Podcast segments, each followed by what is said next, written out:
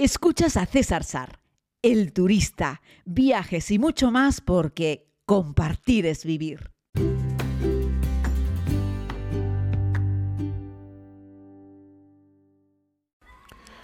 Saludos a todas y a todos, querida comunidad.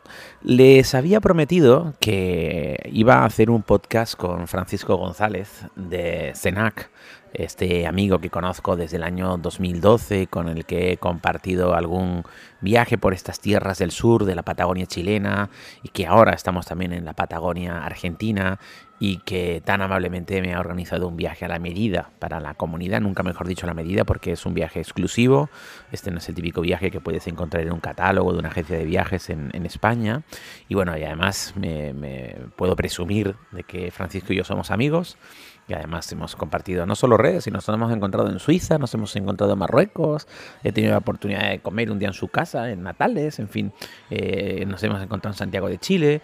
Vamos, eh, estas cosas que ya les he contado algunas veces, que te encuentras gente en el mundo que merece mucho la pena. Y con él estamos compartiendo este viaje a la, a la Patagonia. Eh, ¿Por dónde podemos empezar? Bueno, primero saludarlo. Hola Francisco. Hola César y toda la comunidad. Y bueno, eh, hablaba de este viaje a, medida, que lo llevamos organizando bastante tiempo. Habíamos hecho como unos comentarios hace más de un año y ahí había quedado, hasta que luego por fin ya nos decidimos a montarlo y proponerlo a la comunidad. Por cierto, este viaje es el viaje con más valor, es decir, el viaje que más dinero eh, cuesta a las personas que han participado. Mm, porque tiene un, valor más alto, es decir, simplemente llegar aquí es más caro, los servicios aquí son todos más caros, sobre todo ahora que hay una demanda brutal, todos los hoteles están llenos, los precios todos se han multiplicado, en fin, ahora todo es como, no sé, el doble de caro de lo que era hace unos años, ¿no, Francisco? Sí, después de la pandemia también todos están aprovechando de recuperar, así que todo ha subido mucho más que, que venir antes del 2020. Háblame un poco de este viaje, de este 70% Chile, 30% Argentina o una cosita así. Sí, es un viaje que a mí me encanta porque invita a los viajeros a conocer la Patagonia más profunda. Digamos que es una visita de, de, al menos dos semanas donde hemos recorrido el sur de Punta Arenas, de la península Brunswick, hemos cruzado el estrecho de Magallanes, hemos atravesado por carretera eh, eh, la Tierra del Fuego y hemos visitado distintos parques nacionales, sobre todo Torres del Paine, que queda ahí muy cerquita de mi casa, en Puerto Natales. Así que estoy súper contento porque además hemos incluido eh, esta visita donde estamos hoy, aquí en el lado argentino de la Patagonia, con una de sus bellezas, que es el glaciar Perito Moreno. Así que este viaje nos está llevando a distintos rincones, em, pero no solamente han sido paisajes, sino que también muchas personas a las que hemos conocido a lo largo de todos estos días. Personas como por ejemplo la propia familia de Francisco, que nada más llegar, pues nos homenajearon con un almuerzo muy rico, muy tradicional. Eh, ¿Cómo se llamaba lo que estábamos comiendo aquel día? Bueno, la bienvenida la hicimos con un rico curanto pulmay que hacemos nosotros. La tradición chilota trajo hasta Magallanes estas, estas recetas, estas comidas y los productos del mar que tenemos aquí. Siempre solemos dar la bienvenida con eso y tuvimos oportunidad de conocer a mi madre, a mis tíos, bueno, a la familia, porque lo hemos hecho en un entorno muy familiar donde nos reunimos siempre. Así que para nosotros abrir las puertas de la casa a la comunidad ha sido un placer. Y ha sido un verdadero placer para la comunidad poder de ser tan cálidamente recibidos por, por la familia que puso todo el cariño del mundo, era como lo que fue, estar en casa de unos amigos que nos recibían y nos daban un montón de cositas ricas en una abundancia, porque es que en Chile y también en Argentina, hay que reconocerlo, sobre todo en las tierras del sur, la gente no sabe servir poca comida, o sea, no saben hacer poca comida, o sea, la gente hace un montón de comida siempre, porque lo que quieren es que estés muy contento y que salgas con la tripita llena, y además bien llena, de todo productos muy naturales, productos de proximidad, aquí, aquí no saben lo que es eso de orgánico, porque aquí siempre fue todo, siempre fue todo orgánico, ¿verdad? Así es que bueno, se utiliza mucho los recursos que hay en el entorno y se saben utilizar con, bueno, pues con mucha sabiduría y la verdad es que esa experiencia fue sensacional, ¿no? Como sensacional también fue, y ahora vamos luego a hablar, a repasar los grandes hitos del viaje, como los más famosos, pero sensacional fue también visitar el Parque Nacional de Paleaique eh, y todo lo que eso conlleva con respecto a algo de lo que ya hablamos monográficamente en un podcast, pero que me gustaría recordar, a todo lo que tiene que ver con las culturas ancestrales de estas tierras, de antes de la llegada de los, eh, de los europeos, de los pioneros, y antes de la de, bueno, pues, eh, de los chilenos que tomaron una serie de decisiones unos años más tarde, ¿no? Para, para eh, poco menos que eliminar a, los pueblos ancestrales que aquí estaban, ¿no? Pero nos hemos podido acercar a esta cultura, algo que no hacen la mayoría de los turistas. Sí, el viaje que nos que los primeros días iniciamos hacia la Tierra del Fuego, visitando el Museo de Porvenir eh, y distintos paisajes que nos transportan mágicamente hace un par de siglos atrás, donde habitaban aquí los Selnam y los Saunikenk además de hablar de, los Cahuéscar y Yagán que todavía perduran en estos territorios del sur del continente, atravesando distintos canales como el del Estrecho de Magallanes, nos ha permitido hablar durante estos días iniciales del viaje con la comunidad sobre los antiguos habitantes y también cómo la colonización en el siglo XIX comenzó a cambiar el paisaje que hasta que el, hasta, hasta que el que vemos el día de hoy, digamos que son todo estancias ganaderas. Así que ha sido eh, reencontrarnos con esa historia y poder situarnos en ese paisaje donde habitaron ellos los antiguos nómades. Y es muy interesante porque cuando te mueves por algunas partes de estos territorios podrías recordar que estás en Irlanda, eh, por el clima, pero también en parte por el paisaje, pero ojo, es un paisaje adulterado por los europeos que llegaron y posteriormente por los chilenos. Estancias son como ranchos, grandes extensiones ganaderas, lo que hicieron fue talar enormes superficies de bosque para generar una tierra libre de, de árboles donde existiese pasto para poder insertar allí para poder meter ovejas. Aquí no había ovejas, las trajeron los europeos, ¿no? Y esa es un poco la variación de la que habla Francisco y es muy interesante intentar conocer también eso, porque visitar un pueblo y sus monumentos naturales, porque aquí hay muchísimos, tanto en Chile como en Argentina, en el sur, monumentos naturales, es interesante también entender el todo lo otro, el por qué se fundaron los pueblos, por qué existe, yo qué sé, por venir enfrente de Punta Arenas, porque los chilenos en Tierra del Fuego, que la mitad de Tierra del Fuego es Chile y la otra mitad es Argentina, querían tener al otro lado del Estrecho de Magallanes también una localización, querían tener también presencia. Así que fue un territorio, eh, no sé si se puede decir colonizado, pero sí fue un territorio en el cual dijeron a una serie de personas, tienen ustedes que irse a vivir aquí porque necesitamos tener presencia en ese rincón del mundo. Sí, exactamente. Y así también para Puerto Natales, digamos, todos los poblados o las urbanizaciones que hemos podido recorrer en este viaje han sido a causa de eso, ¿no? La, la llegada de los europeos, el establecimiento de las estancias y el crecimiento económico que ha mantenido la región hasta el día de hoy, que es la ganadería.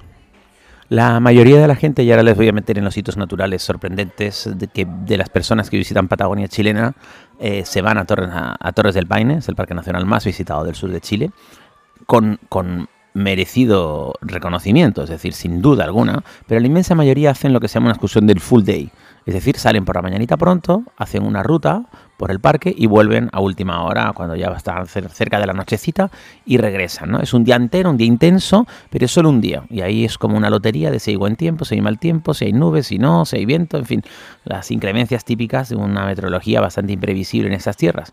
Pero nosotros hemos dormido tres noches en Torres del Paine. ¿Por qué merece tanto la pena Torres del Paine? Bueno, Torres del Paine es un lugar espectacular eh, que yo amo y viajo y trabajo aquí hace más de 12 años. Entonces es un parque nacional que tiene de todo, tiene mucha fauna, tiene muchos paisajes, lagos, eh, rincones que al final en estos cuatro días, tres noches hemos podido conocer, creo yo que un pedacito, un trocito del parque, nada más pero eso ha sido de manera significativa para la comunidad porque hemos disfrutado del clima, de la lluvia, del viento, de incluso un poquito de nieve. Hemos podido caminar todo lo que hemos querido. Entonces, eh, encontrarnos con la fauna, como el primer día que vimos al puma comiendo, alimentándose ahí, y no uno, sino que tres o cuatro pumas. Entonces ha sido de verdad un encuentro con la naturaleza y Torres del Paine es lo que nos regala. Sin duda, además siempre les digo que Torres del Paine es uno de mis dos parques nacionales favoritos junto con Yellowstone. A ver si algún día podemos regresar a Yellowstone y hacerles algún podcast desde esas bellas tierras de los Estados Unidos, ¿no? Pero ha sido una auténtica maravilla. Tres noches en Torres del Paine nos ha dejado casi cuatro días dentro del propio parque. El último día, además, hemos hecho un picnic enfrente de un lago con el macizo al fondo. ¿Qué laguna era? Estábamos en la Laguna Azul.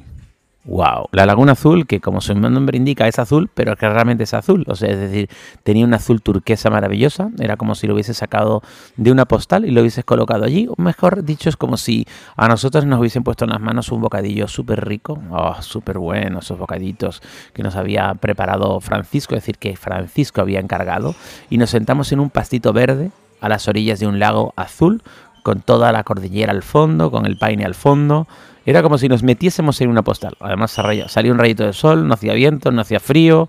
Era, no sé, Francisco, yo hubiese podido pasar allí toda la tarde a orillas de ese lago. Sí, la verdad que ha sido un espectáculo y el clima el último día nos ha regalado todos estos momentos de sol, tranquilidad.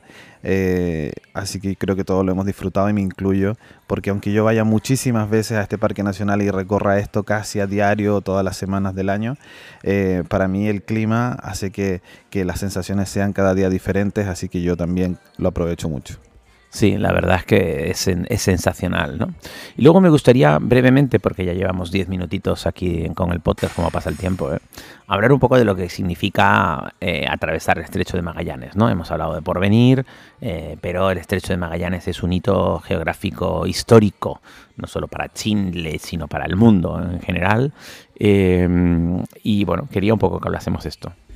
Bueno, porque el estrecho de Magallanes fue a partir desde Magallanes en 1520 en adelante, las primeras siete vueltas al mundo que se hicieron eh, navegando, pasaron por el estrecho de Magallanes, la Tierra del Fuego recién se descubrió como isla en 1616, digamos casi un siglo después, y, atrajo a navegantes de distintas nacionalidades, holandeses, franceses, españoles, británicos, que se acercaron para darle la vuelta al sur del continente americano, llegar al Océano Pacífico, anteriormente llamado el Mar del Sur.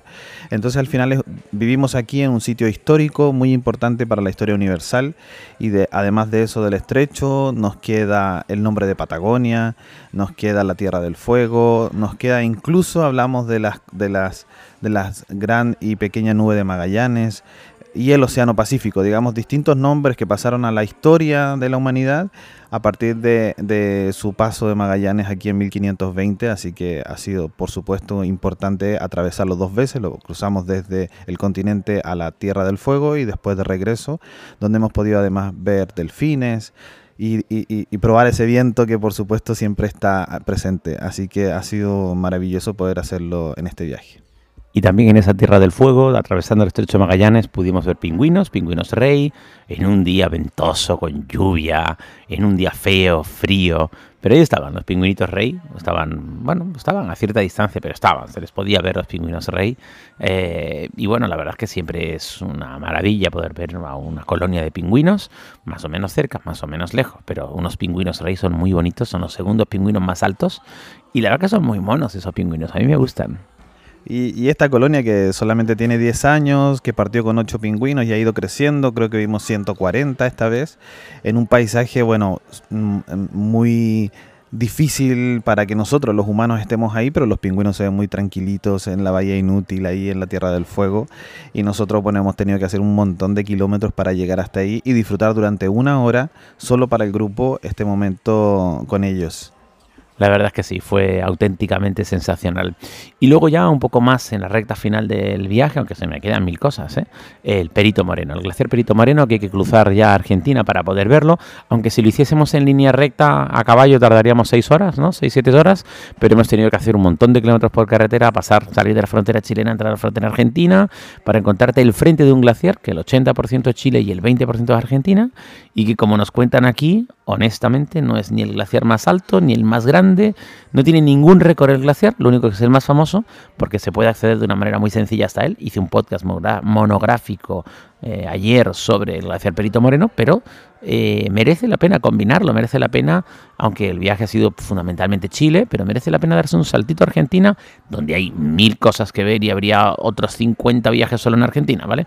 Que no se me ofendan los argentinos, pero digo, en esta combinación que hemos hecho nosotros, merecía la pena el esfuercito de venir a ver el Perito Moreno. Sí, porque en la parte chilena de la Patagonia hemos visto muchos glaciares, pero los vemos desde lejos. En cambio, hemos venido al Perito Moreno porque es muy accesible, o sea, las pasarelas, todo está preparado para que gente con discapacidad, ancianos puedan acercarse a la maravilla que muestra este glaciar del Perito Moreno.